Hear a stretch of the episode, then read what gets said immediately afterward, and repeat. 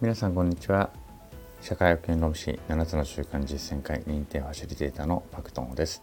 この番組では MBA× 社労士 ×7 つの習慣で得た学びから日々の成長と一歩の前進に役立つ話をお伝えいたします、えー、皆さんいかがお過ごしでしょうか？3月20日月曜日夕方午後5時となりました。はい。えーとですね実はですねえー、っとこの2日前かな？2日前にですねあの私のこの 番組の100回目の放送になりました、ね、2日前が。だから今日102回なんですよ。いや頑張った。って感じじゃないですか。100回頑張れると結構頑張ったなっていう一つ目標にたどり着けたっていうところがありまして。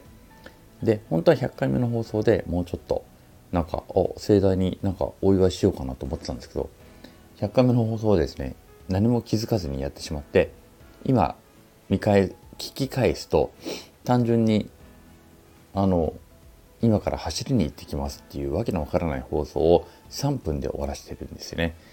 いやー非常にもったいないっていう感じで今気づいて102回目の放送で100回目の放送を自分なりに祝っている次第であります。はい。自分自身でよく頑張ったなと思っております。で、はい。でね、100回やってきたので、そろそろこの番組もね、やっぱりだんだんだんだん、多分、どうなんでしょうね。あの、初めから、うーん、自分の中でのターゲット、セグメントを決めて、定めて、定め、あの、セグメントね、SPT みたいな感じで、あの、セグメントをちゃんと見てでポジショニングしてターゲット決めてってやってる人もいるかもしれないんですけどもいるかもしれないんですけれども私はそこまでできないできなかったのであのまずダラダラ喋ってきたっていうのがまあ正直ですねこの100回。でも、まあ、これからね100回超えたのでこれからこの番組の楽しみ方っていうのをねちょっとやっぱり自分なりにも考えていきたいなと思っております。でこの番組の考えあの楽しみ方っていうのはねあのありましてちゃんとね。えっ、ー、と私ね MBA と社労士と7つの習慣っていうのが自分の中の特徴だと思っております。で MBA っていうのはもちろんねまだ学生なのであの学位はまだもらえていないんですけれどもまあでもあと1年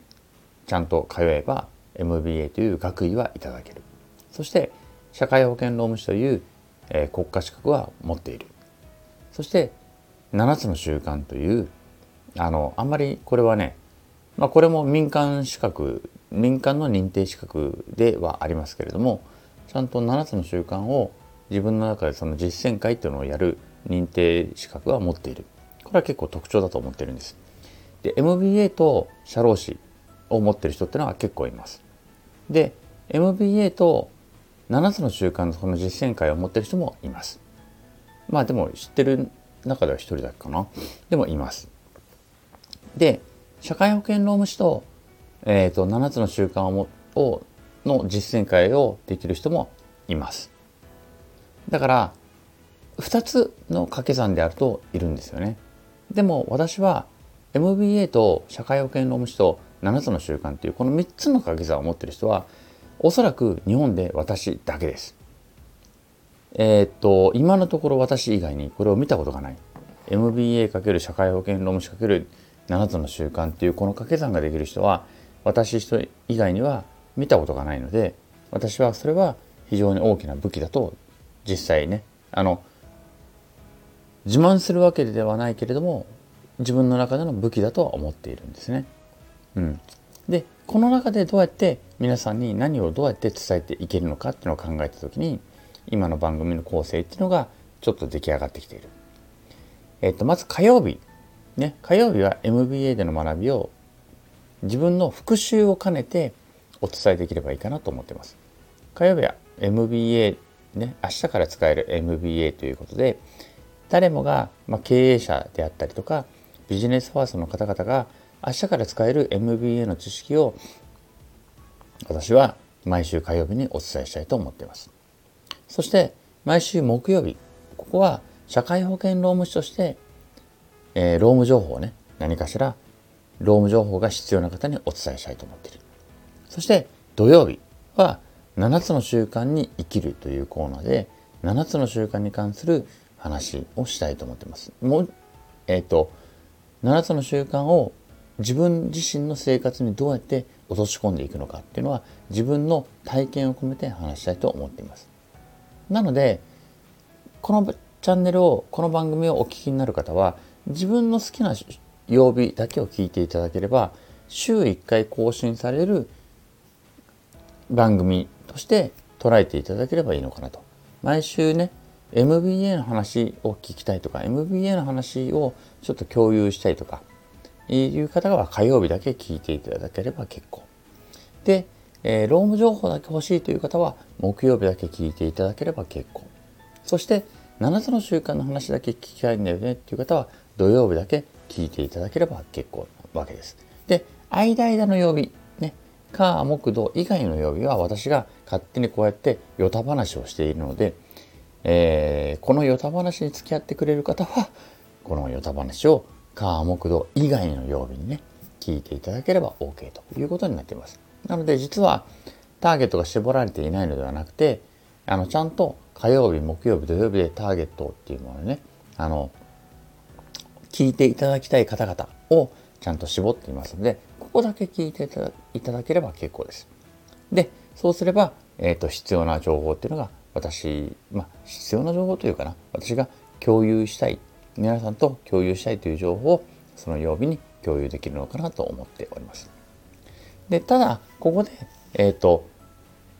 何でしょうねちょっと別の曜日もね私は火曜日だけでいいんだよねとか木曜日だけでいいんだよねとか土曜日だけでいいんだよねっていう人もたまにちょっと別の曜日の放送を聞いていただくと新たな発見もあると思います。でこれはあの新聞とかね読んでるとあるじゃないですか。あのこの情報だけ読みたかったんだけどこの記事だけ読みたかったんだけどっていうふうに読み出したんだけどもふと隣に目に入った情報に目がいってそこから新しい世界が広がっていくっていうことってよくあるはずなんですね。あるんですよね絶対ね。だから新聞って実はやっぱりすごくてインターネットで広告で出てくるようなニュースだけではなくてやっぱり新聞紙とかっていうのはねまあ新聞紙っぽいものをその別にタブレットで読むのは全然ねあの今ビューアーとかで読めるんでそれはそれで全然いいんですけどもとにかく自分が興味あったものではないも情報に触れるっていうのもいうのもすごく大事なのでそういうことを考えるのであれば火曜日木曜日土曜日それぞれテーマを決めて私は放送していますけれどもそれ以外の曜日もねたまに聞いていただけるとそうするとあこういう話ってあるんだっていうのが見えてくると思いますので是非ねそこはあのたまにで結構ですので聞いていただけるといいんじゃないのかなというふうに思っている次第であります。はいということでですね、えーと、100回100回目を超えてこの番組の楽しみ方ということでねお話をしてみたところであります。もう一回復習しますね。火、木、土はテーマが決まってます。火曜日は MBA、木曜日は労務情報、そして土曜日は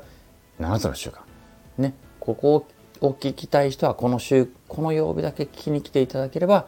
週に1回更新される、えー、番組になるということ。でも、それだけでは視野が広,、ま、広がっていかないので、たまに別の曜日の番組、この